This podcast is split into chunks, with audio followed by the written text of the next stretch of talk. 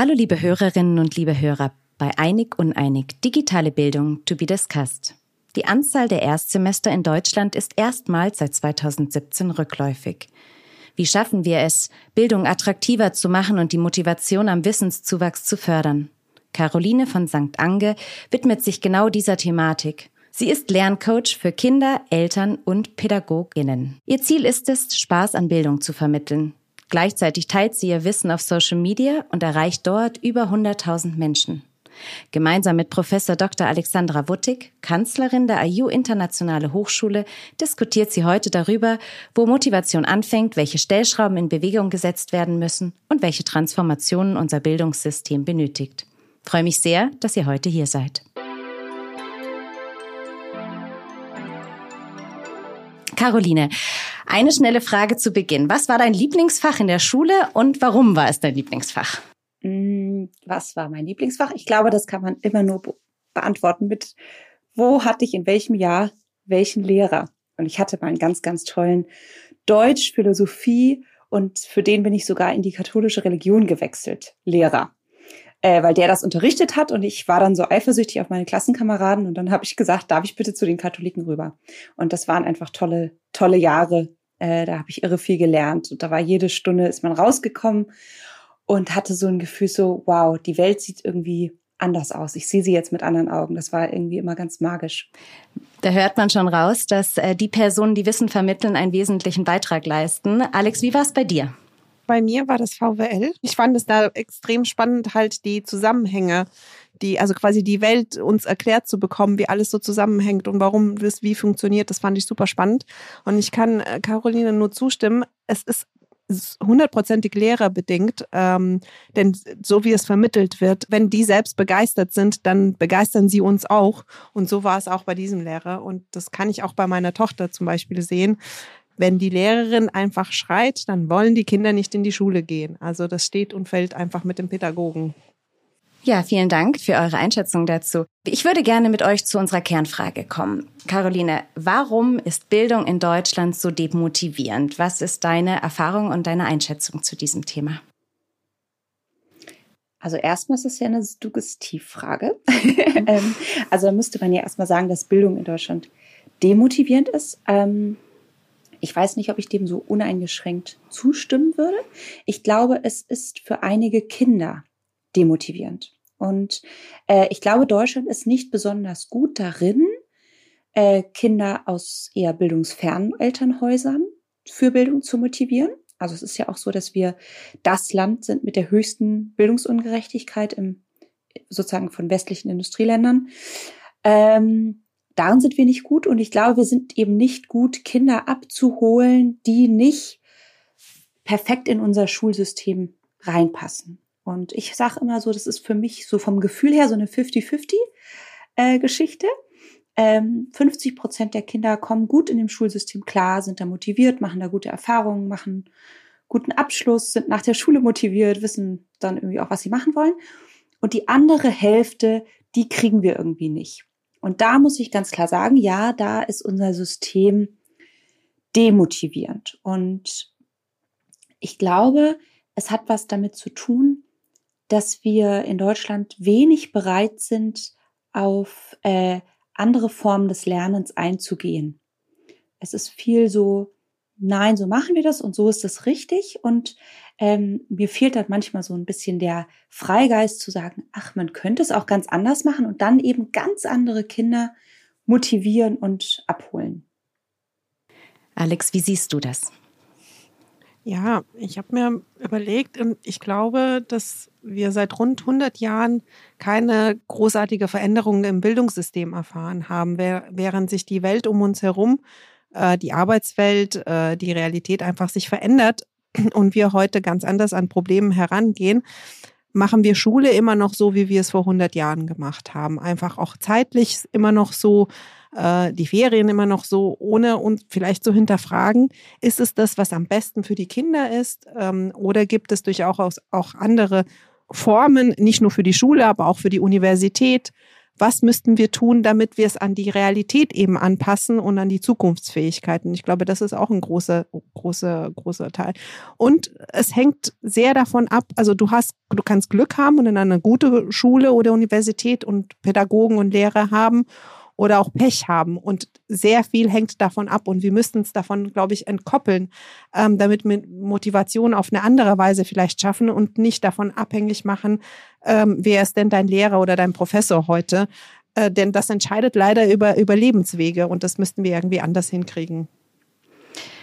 Ja, und also ein ganz großer Punkt ähm, finde ich eben tatsächlich dieses Relevanz für die Zukunft. Also das ähm, kriege ich auch gespiegelt einfach von vielen Jugendlichen.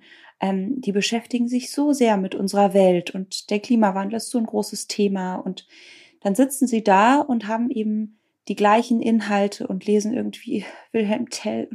Also die, die kriegen das nicht zusammen und ich kann das so gut verstehen.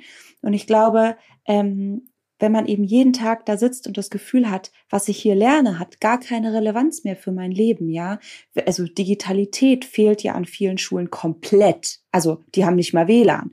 Äh, und überhaupt Zukunftskompetenzen oder Bildung für nachhaltige Entwicklung, all das kommt viel zu kurz. Und dann kann ich echt verstehen, dass man da sitzt und einfach seine Zeit absitzt und sich fragt, was soll das alles hier? Und ich glaube, ich bin jetzt gar niemand, der sagt, irgendwie, löscht die Lehrpläne, macht nur noch irgendwie äh, Kreativität und irgendwelche Sprints und weiß ich nicht was. Ähm, aber man könnte sie durchaus entschlacken und äh, einen Raum aufmachen, dass eben Kinder und Jugendliche sich den Fragen widmen können, die, die sie wirklich brennend interessieren. Und die Erfahrung mache ich total, dass sie sehr wohl viele Dinge in, ähm, interessieren und inspirieren. Also ich sehe die Generation jetzt überhaupt nicht als insgesamt nur am Handy hängend und TikTok süchtig oder so. Caroline, ich würde gerne zwei Schritte zurückgehen. Und zwar hast du gesagt, ähm, dass wir ja erstmal auch beleuchten müssen oder unsere Fragestellung ist ja sehr provokativ. Wir sagen, dass eben in Deutschland die Bildung demotivierend ist. Ich würde da gerne zurückschauen und sagen, okay, was ist denn die Ausgangslage? Wo fängt Motivation überhaupt an? Ähm, du hast aufgegriffen, dass in Deutschland die soziale Herkunft ähm, ganz stark beeinflussend ist, ob jemand den Zugang aufs Gymnasium geht, auf eine Universität Universität. Zugang zu Bildung ist an soziale Herkunft gekoppelt in Deutschland. Wird der Grundstein für die Motivation auch in der Kindheit und äh, bei den Eltern bereits gelegt? Also ich glaube, dass alle Kinder motiviert auf die Welt kommen. Also jedes Kleinkind, was man sich anschaut, ist motiviert, alles zu lernen, will alles machen, die Welt entdecken, groß werden. Und äh, was dann passiert, ist eine Demotivation. Und ähm, meiner Ansicht nach ist das durch zu frühe, frühes Vergleichen. Ähm, also wir können eben einfach ein Kind, dem noch nie vorgelesen wurde, können wir in der Grundschule nicht mit einem Kind vergleichen, äh, dem seit es eins ist vorgelesen wurde. Oder ein Kind, was nicht so gut Deutsch kann und so weiter. Aber wir fangen eben schon in der Grundschule mit diesem Vergleichen an. Ähm, und wichtig wäre tatsächlich, dass wir anfangen, Kinder mit ihrem Stand von vor ein paar Wochen oder Monaten zu vergleichen. Also einfach nur zu sagen, okay, Theo kann jetzt heute XY und vor drei Monaten konnte er erst das und der Wissenszuwachs ist toll und deswegen kriegt er eine gute Note. Ja, aber stattdessen vergleichen wir eben äh, Theo mit Lisa und Paul und Mohammed und ähm, es ist einfach gemein, dann für die Kinder, die eben nicht die gleichen Startchancen haben. Und wir sind nicht gut genug im Ausgleichen. Ja, wir, uns fehlen natürlich wahnsinnig viele Sonderpädagogen.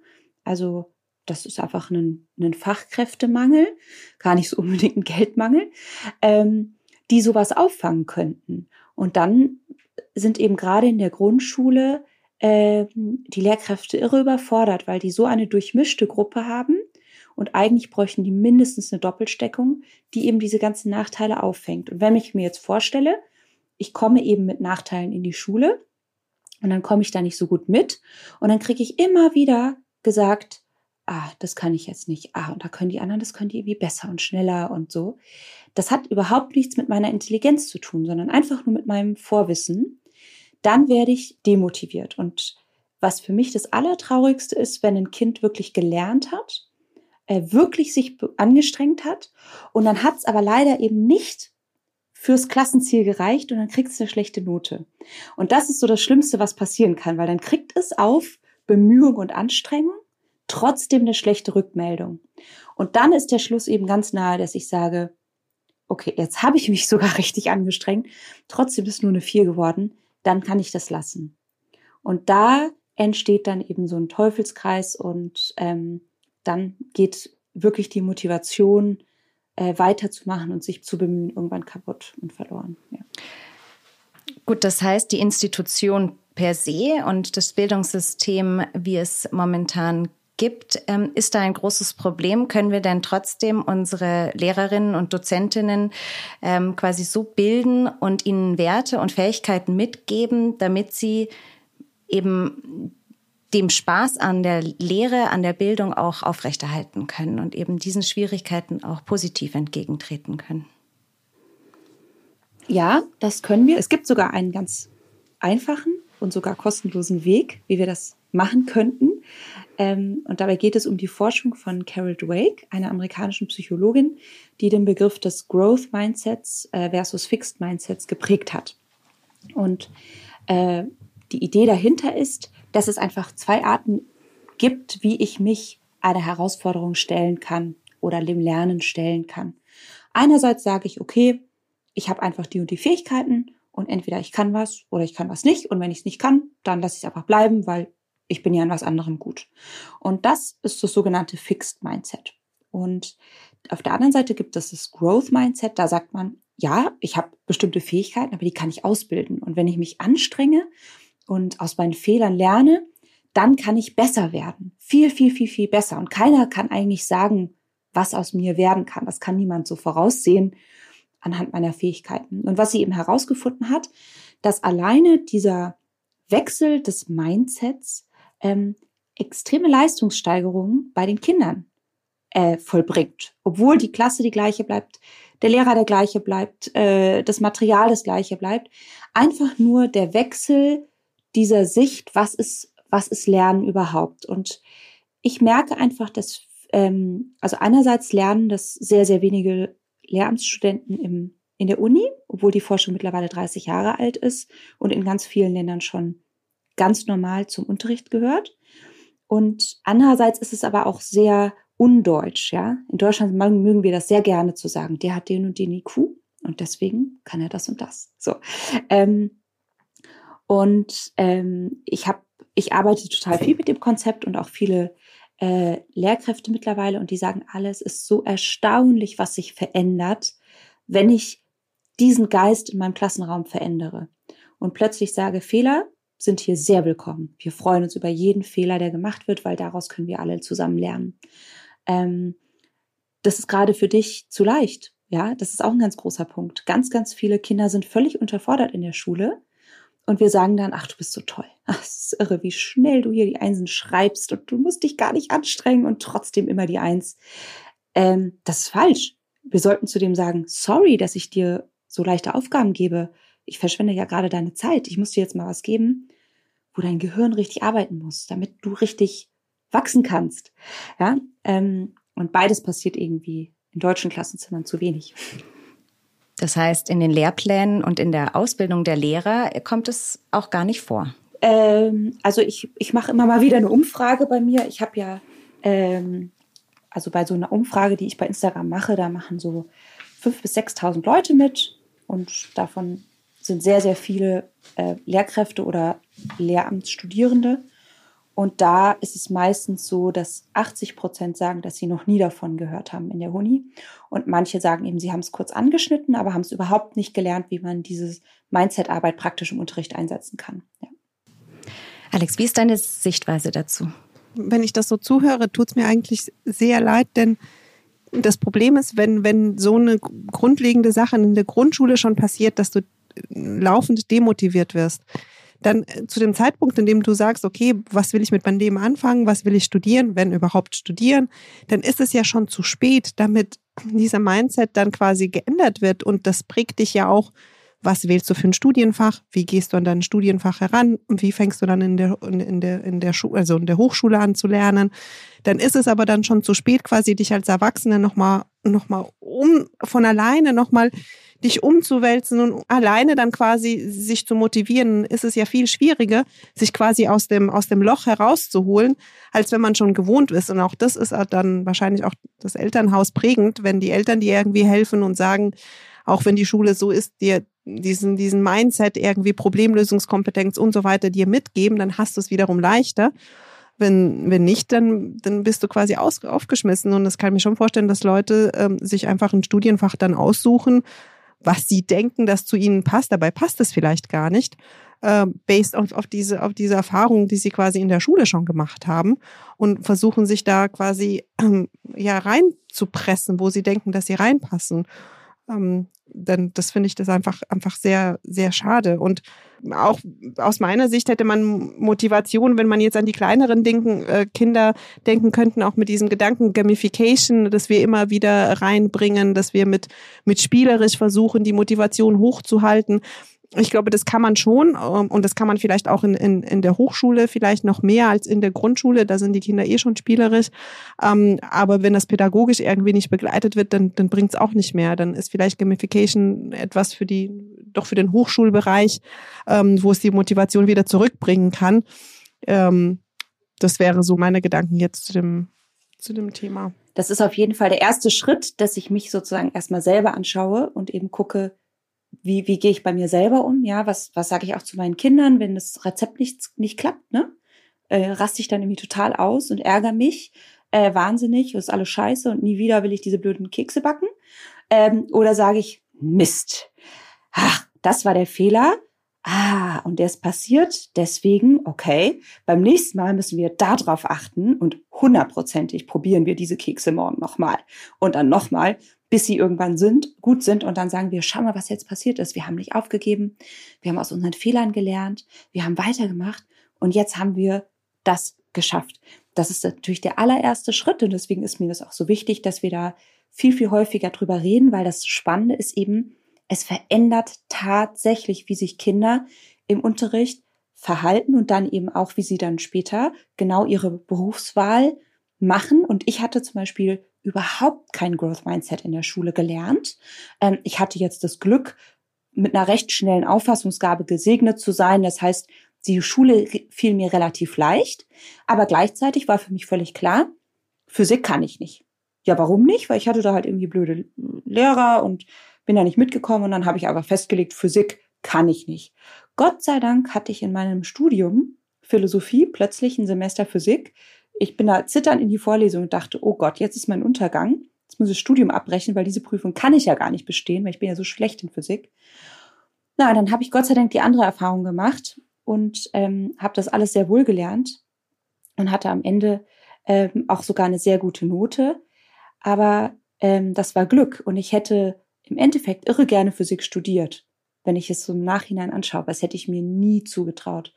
Und das ist, glaube ich, das Wichtige, dass wir Kindern viel mehr beibringen. Sie dürfen sich das alles zutrauen, weil es einfach so ist, mit Zeit, ich sage immer Zeit, Übung und Strategie, kann ich alles lernen.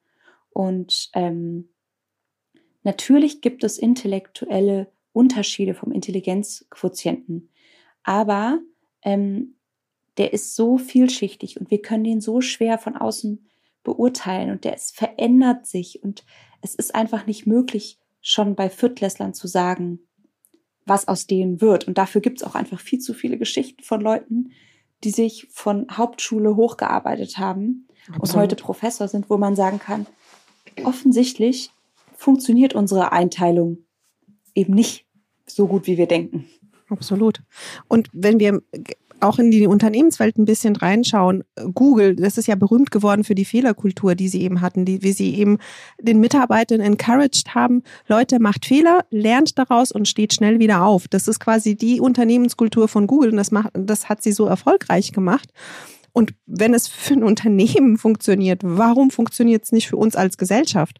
Das ist auch das, was uns, glaube ich, auch ein bisschen als deutsche Gesellschaft zurückhält mit diesem unternehmerischen Spirit, was wir ja, was wir in den USA ja so sehen. Und bei uns ist ja immer so, oh mein Gott, die hat sich selbstständig gemacht, ist pleite gegangen. Oh, ganz schlimm. Das, deswegen, ja, sowas macht man doch gar nicht. Das prägt insgesamt. Und ich glaube, wenn wir da ein bisschen, ein bisschen offener äh, herangehen würden, würden wir alle sehr, sehr viel, und ich nehme mich da auch nicht auf, aus. Ich bin da ja auch so, mit, mit, mit Fehler umzugehen, muss man erstmal lernen. Ähm, aber ja, es Problem gibt gute sind Beispiele. einfach die Noten. Ja, das Problem sind einfach die Noten, weil ähm, die eben genau das Gegenteil sagen. Die äh, bewerten Fehler negativ. Und ich kann noch so viel ein Kind aufbauen und sagen, ach toll mit deinem Fehler und so, aber wenn ich dann am Ende eine 4 unter die Arbeit schreibe, äh, weil da halt so viele Fehler drin sind, dann lacht mich das Kind irgendwo aus. Und das ist auch wirklich die große Schwierigkeit. Und das sehe ich auch in der, in der Uni, dass eben Fehler nicht willkommen sind. Ähm, und da brauchen wir eben totales Umdenken und eben mehr Google Unternehmensphilosophie in unseren Bildungseinrichtungen. Und wenn man sich andere Länder anschaut, äh, die höchst erfolgreiche Bildungssysteme haben, die fangen zum Beispiel eben nicht so früh an mit den Noten sondern die festigen die Kinder in der Grundschulzeit, in den ersten fünfte, sechste Klasse, da festigen die die erstmal. Ähm, einfach mit wahnsinnig viel Ermutigung und du schaffst das und du kannst das und wir machen hier weiter. Und dann fangen die erst so langsam an ähm, mit den Noten. Und dann hat sich, ist das nicht so äh, gefährlich, dass sich das eben einschleift, oh Gott, ich muss unbedingt Fehler vermeiden, also nehme ich besser die leichtere Aufgabe. Und das wäre eigentlich mein Ziel, dass alle Kinder so gestärkt in der Schule sind, dass sie sagen, ich nehme mir die schwerere Aufgabe, dann kann da nämlich mein Gehirn dran wachsen. Dann sitze ich hier nicht blöd meine Zeit ab, sondern ich kann richtig was mitnehmen. Aber ich laufe natürlich Gefahr, dass es total nach hinten losgeht. Ist gar nicht schlimm, weil morgen ist ein neuer Tag, eine neue Chance. Und der Spirit, der fehlt mir in der Schule. Und ja, auch in der Uni habe ich den jetzt auch nicht so erlebt. Caroline, du hast auch schon die Digitalisierung äh, oder die Nicht-Digitalisierung Deutschlands angesprochen. Ähm, glaubst du, dass digitale Angebote die Motivation steigern können und wenn ja, in welcher Form? Ja, das Problem ist, dass ähm, ich kenne wahnsinnig tolle digitale Angebote und schöne Ideen und dies und das. Und die kommen dann halt für einen Tag in die Schule und da wird mal ein bisschen gecodet und mal ein bisschen dies und das. Und ja, klar, ist das eine schöne Erfahrung aber die müsste halt in jedem Fach stattfinden und vor allem intrinsisch reingewebt sein. Nicht immer so, so und heute machen wir mal was wie Digitales und morgen machen wir es wieder so, sondern ähm, das muss so, der Unterricht an sich muss einfach ein Zusammenspiel aus all diesen verschiedenen Dingen sein. Und ich bin jetzt überhaupt nicht so, dass ich sage, es muss alles digital sein. Gar nicht. Es ist ja auch bewiesen, dass es sehr wichtig ist mit dem Stift zu schreiben, dass das Gehirn dadurch die Dinge besser aufnehmen kann, als ähm, wenn ich erst auf einer Tastatur tippe. Also ich bin jetzt gar nicht so, dass ich sage, es muss alles digital sein. Aber ähm, wir haben noch lange nicht den ähm, Moment, dass wir sagen, wir nutzen auch die Digitalität äh, so, wie wir könnten. Ja, äh, es gibt so ein schönes äh, Wort, die Verquissung des Unterrichts. Ja, das ist das, was gerade so ein bisschen passiert. Ja, weil so ein schönes Quiz zu machen, so ein Kahoot oder so, das ist relativ leicht. Dann sagt man, ja, und jetzt haben wir das WLAN benutzt und die Smartphones benutzt und super. Ähm, das ist halt irgendwie Quark, ne? Ähm, was ja viel cooler wäre, wenn Kinder gemeinsam an einem Padlet was erarbeiten und wirklich die Digitalität so nutzen, dass sie Dinge machen, die ohne nicht gehen würden und die Chancen davon richtig erleben und dadurch auch ganz natürlich erleben, wow, was so ein Computer alles Tolles kann. Ähm, und gemeinsam eben coole Filme zu einem Thema mit dem Handy filmen und kann man ja alles toll auf dem Handy schneiden. Äh, solche Sachen, die kommen mir zu kurz. Und das ist aber auch wieder, da trauen sich dann die Lehrkräfte oft nicht dran, weil die es noch nie gemacht haben. Die haben dann auch Angst, dass es denen um die Ohren fliegt. Da fehlt wieder das Growth Mindset, dass die einfach sagen, wir probieren das aus. Wahrscheinlich geht es total nach hinten los und dann probieren wir es in zwei Wochen nochmal. Irgendwann klappt's. Alex, wie siehst du das? Ja, ich, ich würde mir wünschen, also wenn es so eine Traumwelt geben würde, dass die Technik dazu genutzt wird, die Kinder individuell zu fördern. Also gerade das, was auf der Strecke bleibt, weil wir müssen ja uns alle in diesen Plänen eingepasst und wir müssen alle gleich sein. Es ist doch heute möglich, dass die Technik dazu genutzt wird, jeden so zu fördern, da, darin, wo er gut ist, quasi weitere Aufgaben zu geben und da, wo er ihm die Lücken hilft, aufzuweisen und diese aufzufüllen.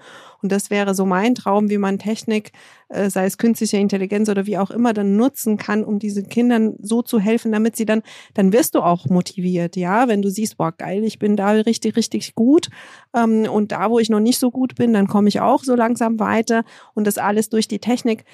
Vielleicht ist es auch so, so in Zukunft, dass wir dann sagen, wir brauchen gar nicht mehr so eine Lehrkraft, wie wir sie heute haben. Vielleicht kann sie durch, äh, ich sag jetzt irgendwas, Hologramme ersetzt werden und wir haben nur noch Sozialpädagogen, die das irgendwie ähm, begleiten, diesen, diesen Lernprozess, ja, aber die reine Wissensvermittlung irgendwie doch durch anders passiert. Also mein Wunsch wäre wirklich, dass die Technik so genutzt wird, damit diese Individualförderung halt möglich ist und wir nicht drei äh, Klassen oder, oder auch Vorlesungen von 500 Leuten eben haben oder Klassen mit 30 Schüler, die alle das Gleiche lernen müssen, obwohl wir genau wissen, dass die Kinder unterschiedliche leistungsstark ähm, äh, sind, aber auch die Studierenden unterschiedliche Levels haben. Ja, wir können nicht alle gleich sein und wir sind auch nicht alle gleich. Und das wäre so mein, mein Wunsch. Und ich, ich sehe das auch so wie Caroline. Ich glaube, dass die Lehrer, die fühlen sich auch überfordert, ähm, auch die Professoren teilweise. Ja, äh, da gibt so vieles Digitales. Was sollten die denn als erstes wählen? Ähm, und ja, und was soll ich denn als erstes noch tun und so weiter. Und das, deswegen bleiben wir dann noch einfach beim Alten und oder äh, nehmen wir ein bisschen, ja, da könnte ich hier quasi die gleiche Aufgabe, äh, aber dann im, im, im, im Padlet dann oder in der App lösen. Das hilft ja nicht. Das Kind kann ja schon mit dem iPad umgehen, bevor ich richtig mit dem iPad umgehen könnte. Ob er die Zahlen da drin eintippt oder sie mir auf dem Papier schreibt, who cares? Das ist nicht so richtig die, die, die Hilfe, die Digitalisierung uns voranbringen könnte. Aber auch das ist natürlich auch eine Glückssache, denn ähm, wenn du, hängt davon ab, wo du zur Schule gehst. Manche Schulen, Grundschulen haben äh, iPads zum Beispiel und können sich heranwagen. Manche Grundschulen sind also so weit davon entfernt, dass, äh, ja, wie Caroline schon sagt, noch nicht mal WLAN haben. Und ich kann mir auch vorstellen, dass es auch im Hochschulbereich das Gleiche ist, ja, während äh, manche Hochschulen Digitalisierung quasi als DNA mit drin haben, sind andere Hochschulen, werden Professoren, halten die, die Studierenden davon ab, ähm, die Notizen mit dem iPad zu schreiben in, in der Vorlesung. Also, da sind wir, glaube ich, weit davon entfernt, das alles über den Kamm scheren zu können. Aber das würde ich mir wirklich wünschen, dass Technik endlich dazu genutzt wird, dass wir individuell gefördert werden und jedem quasi seine und ihre Neigungen dann zugutekommen. Ähm, und stell dir vor, die Kalorine hätte Physik studiert, dann ja, dann hätte sie vielleicht was erfunden, was uns alle das Leben erleichtert hätte. ähm, und das werden wir so nie erfahren, leider. Vielleicht hätte Technik ja, helfen ja, also können. das finde ich, das finde ich auch. Ich muss sagen, ähm, gerade so diese Wissensvermittlung. Ähm, es gibt ja so tolle Mathe-YouTube-Erklärer, ja, ähm, ganz vorne zum Beispiel Daniel Jung oder wie heißt der andere, Herr Müller, ähm, die erklären eben Mathe irre toll und haben da eine Million Views darauf, wie sie die Mitternachtsformel erklären. Ähm, dass wir uns das mehr zunutze machen. Da gibt es jemanden, der kann das offensichtlich so Schritt für Schritt und klar erklären, dass Jugendliche es besser verstehen und dann nutze ich doch viel besser den Mathelehrer im Raum, der natürlich diese Formel auch super beherrscht, dass der dann die Zeit hat, rumzugehen und wirklich jedem einzelnen Kind nochmal zu helfen und zu sagen, mach's mal so, probier mal so, ah, hier, da hast du noch einen kleinen Denkfehler, eben genau dieses Pädagogische. Also ich glaube, das wird nie, nie, nie, nie abgelöst werden durch Digitalität. Aber ähm, wir wir könnten uns das mehr zunutze machen und eben auch das angesprochene gerade, dass eben Programme ja so gut darin sind, mittlerweile Fehler zu erkennen und zu sagen, ah, guck mal, zehn Aufgaben hat immer den Fehler gemacht, offensichtlich hapert es noch an der Prozentrechnung. Das heißt, das müssen wir jetzt ähm, einmal wiederholen. Der Podcast heißt ja eigentlich uneinig. Das Einzige, wo ich nicht so einig bin, ist zum Beispiel dieses Gamification. Ähm, dass äh, irgendwie habe ich da nicht so ein gutes Gefühl dabei. Und zwar ist ja Gamification so eine extrinsische Motivation. Also ich, ähm, für die, die es nicht äh, vielleicht so gut kennen den Begriff. Also die Idee dahinter ist, dass ich äh, Wissen und Lernstoff so vermittle, wie er zum Beispiel in einem Videospiel vermittelt wird. Ähm, das heißt, ich spiele mich so voran und dann kommen immer wieder neue Inputs und dann spiele ich mich so weiter und dann gibt es halt immer irgendwelche Sterne und Coins und sonst was kann ich alles sammeln und irgendwelche Pings und Punks und Level und so. Ähm, das ist motivierend und wenn das gut gemacht ist, ist das auch total genial, absolut. Und deswegen ist da auch so eine große Begeisterung von Menschen dahinter für dieses Thema. Ähm, und ich sage auch gar nicht, dass man das nicht machen sollte. Ich finde nur, es ist eben nicht richtig Lernen. Für mich ist tatsächlich Lernen, dass ich ähm, selbst intrinsisch motiviert, weil ich etwas verstehen möchte, mir das aneignen kann. Und ich selber habe einen dicken Werkzeugkoffer an Methoden, wie ich mir das aneignen kann. Und dieses Gamification ist sozusagen eine schöne Abwechslung. Aber ich sehe das so ein bisschen so wie eine Serie schauen. Ja, das ist, das ist herrlich, ist ein bisschen so mit, äh, mit zurücklehnen und ich werde halt so geködert. Aber es ist nicht echtes Lernen und es ist ja nun wirklich nicht so, dass aller Lernstoff einem so jemals präsentiert werden wird. Und mir fehlt da einfach so die, ja, die Eigenaktivität, das Eigeninteresse. Und deswegen wäre ich jetzt auf jeden Fall dagegen, dass wir den gesamten Unterrichtsstoff gamifizieren, damit er so schön äh, locker weich runtergeht. Caroline, eine Frage habe ich noch. Mich würde interessieren, was deine Einschätzung ist, wenn wir mal in die anderen Länder rüberschauen. Welche Länder machen es denn besser als wir und warum machen sie es besser? Also allen voran fällt mir da Neuseeland und Finnland ein. Neuseeland äh, hat was ganz Tolles und zwar, die haben, sind natürlich auch ein kleines Land, ne? das ist ein großer Vorteil und ein sehr innovatives Land. Die geben nicht so viel auf, so haben wir es schon immer gemacht, sondern hey, lass was Neues ausprobieren. Ne? Das ist ein ganz großer Unterschied von der Mentalität.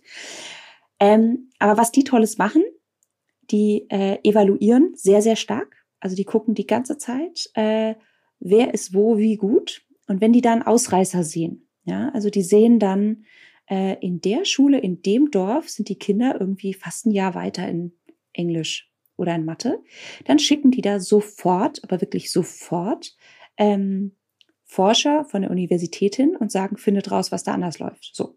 Dann sagen die, ja, der Lehrer dort arbeitet mit der und der Methode.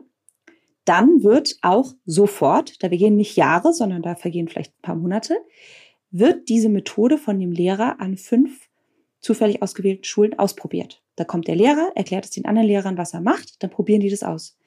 Wenn die dann ähnlich gute Ergebnisse machen, dann wird es im Jahr danach Standard. Und dann wird es in allen Schulen so gemacht. Und das ist was, was in Deutschland gar nicht passiert, ganz im Gegenteil. Und das macht mich richtig wütend. Also da, da werde ich zu Furie, wenn ich darüber nachdenke.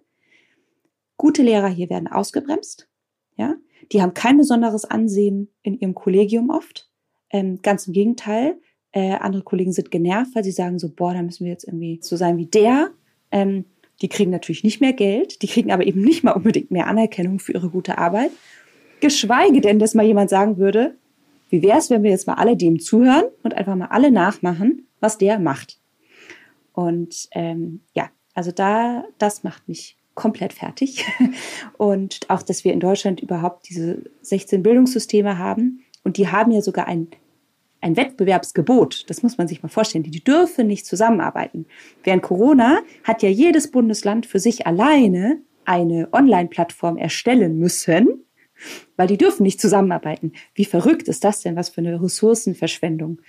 Und äh, dieses Best Practice, das zu nehmen und zu nutzen, das ist, glaube ich, unser größter Fehler. Und da wiederum äh, um es ins Positive zu wenden, ist Gott sei Dank gibt es jetzt eben das Insta-Lehrerzimmer, wo ganz, ganz beeindruckend tolle Lehrer ihr Wissen kostenlos teilen.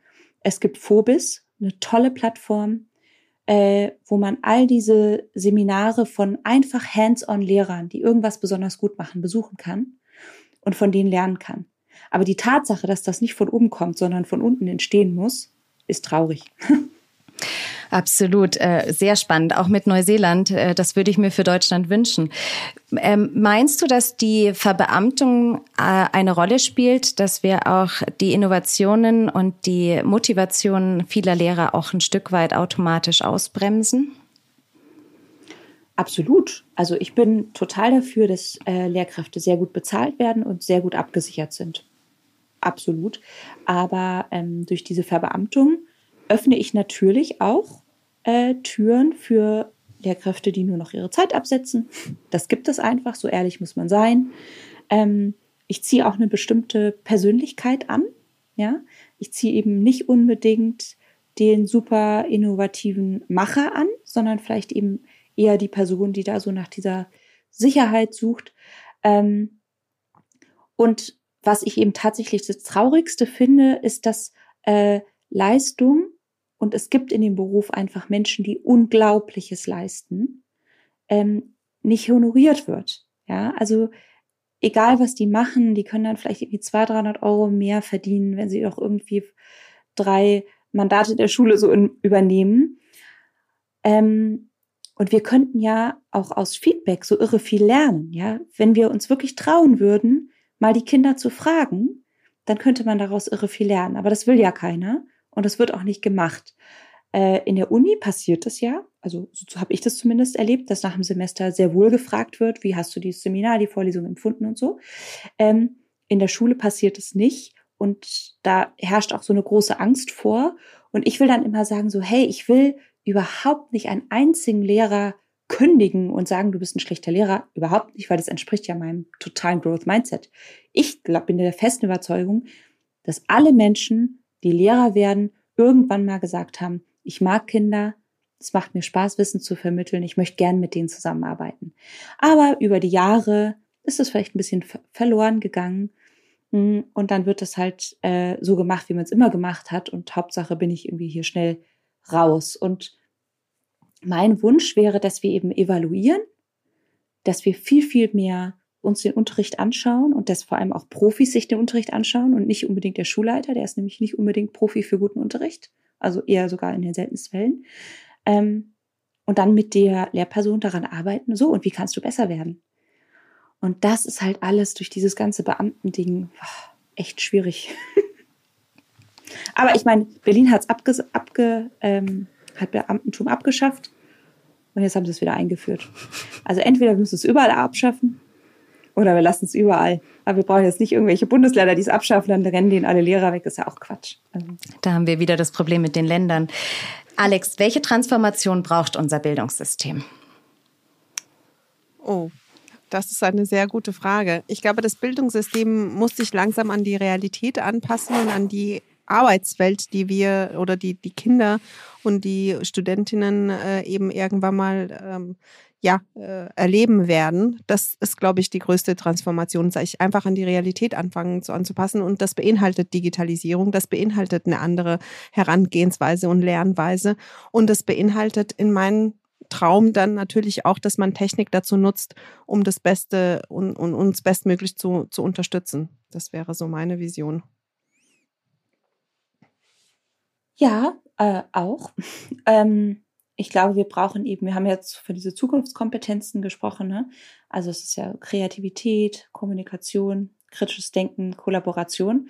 Davon brauchen wir auf jeden Fall viel, viel mehr in der Schule. Äh, dann glaube ich tatsächlich, ähm, brauchen wir das Thema Nachhaltigkeit viel, viel mehr in der Schule, weil das ist auch das, was die Jugend bewegt und äh, das ist unsere Herausforderung. Und da geht es mehr um ein bisschen Strom sparen also, dass wir auch Schulen nutzen, weil da sind so tolle Köpfe, die da sitzen und die tatsächlich da eingeschläfert zu, zuhören, anstatt dass man deren Kreativität nutzt und die haben Lust, ihren Kopf zu benutzen äh, für Lösungen. Und deswegen will ich da ganz besonders den Friday nennen. Das ist eine Initiative von Schule im Aufbruch. Friday, wo man eben sagt, ein Tag die Woche haben die Kinder vier bis sechs Schulstunden und dort können Sie sich einem der sieben, äh, 17 Nachhaltigkeitsziele widmen und einfach ganz für sich entscheiden, was machen wir mit dieser Zeit und was für ein Projekt machen wir, um diesem Ziel ein bisschen näher zu kommen. Und dann erleben sich die Kinder als selbstständige Akteure und merken, ich kann auch was bewegen. Hier in meiner Nachbarschaft kann ich was verändern. Und plötzlich macht es dann auch Sinn, Rechtschreibung zu lernen, weil ich dann nämlich zusammen mit meinen Freunden einen Brief an den Bürgermeister schreibe und dann will ich auch, dass da keine Fehler drin sind. Und dann habe ich wieder eben Motivation, mehr im Deutschunterricht aufzupassen. Oder ich will eine Berechnung anstellen, äh, wie meine Schule eben mit Strom oder was auch immer haushaltet. Und dafür muss ich das halt können, ja, weil ich will irgendjemanden damit überzeugen mit meinen Zahlen. Und dann äh, bekommt all dieses gute Wissen, was man in der Schule lernt, weil es sind gute und tolle Dinge, die man da lernt, eine, wieder eine Relevanz für die Kinder. Und dann sind wir auch wirklich motivierend. Ich sehe, es ähm, gibt viele, viele Punkte, die uns schon klar sind, warum es so ist, wie es ist. Wir haben auch gesehen, dass es viele positive Energie und schon viele Mitdenker und Vorausdenker und engagierte Personen gibt. Wir hoffen, dass es sich in die Richtung weiterentwickelt und wir das Bildungssystem vielleicht doch noch transformieren in den nächsten Jahren. Wir würden uns, glaube ich, alle sehr freuen darüber. Um nochmal zur Frage der Folge zurückzukommen. Caroline hat schon ihren Punkt mit der Gamification aufgegriffen, warum Bildung in Deutschland so demotivierend ist. Ihr seid euch teils einig, teils uneinig. Alex, magst du noch anschließen an Carolines Antwort, die sie uns bereits genannt hat? Ja, ich sehe das genauso, ein bisschen, also uneinig, uneinig. Ähm, ich sehe aber jetzt Gamification nicht als Allheilmittel, äh, das für oder gegen alles helfen würde. Ähm, ich sehe es vor allem in dem Erwachsenenbereich, dass es den Spaß ans, an, am Lernen da wieder heranbringt. Ähm, für Grundschüler mag ich nicht, kann ich noch nicht sagen, ob es wirklich so viel bringt. Aber im Hochschulbereich glaube ich schon, dass es etwas die Motivation zurückbringt und es ein bisschen die Drögigkeit des Auswendiglernens äh, manchmal, manchmal herausnimmt. Ähm, aber in den meisten anderen äh, Ansichten bin ich, Caroline, stimme ich hundertprozentig äh, zu. Vielen Dank, Caroline St. Ange, Lerncoach und Bildungsaktivistin sowie Professor Dr. Alexandra Wuttig, Kanzlerin der IU Internationale Hochschule für den spannenden Austausch zum Thema Warum ist Bildung in Deutschland so demotivierend? Wenn du keine Folge verpassen möchtest, kannst du unseren Podcast auf Spotify und allen anderen gängigen Plattformen abonnieren. Hast du selber ein Thema zur digitalen Bildung, über das du mit Alexandra diskutieren möchtest? Dann schreib uns gerne eine Mail unter einiguneinig.iu.org. Die findest du auch nochmal in den Show Notes. Und wenn dir der Podcast gefällt, freue ich mich über eine Bewertung. Tschüss und bis zum nächsten Mal bei Einig Uneinig.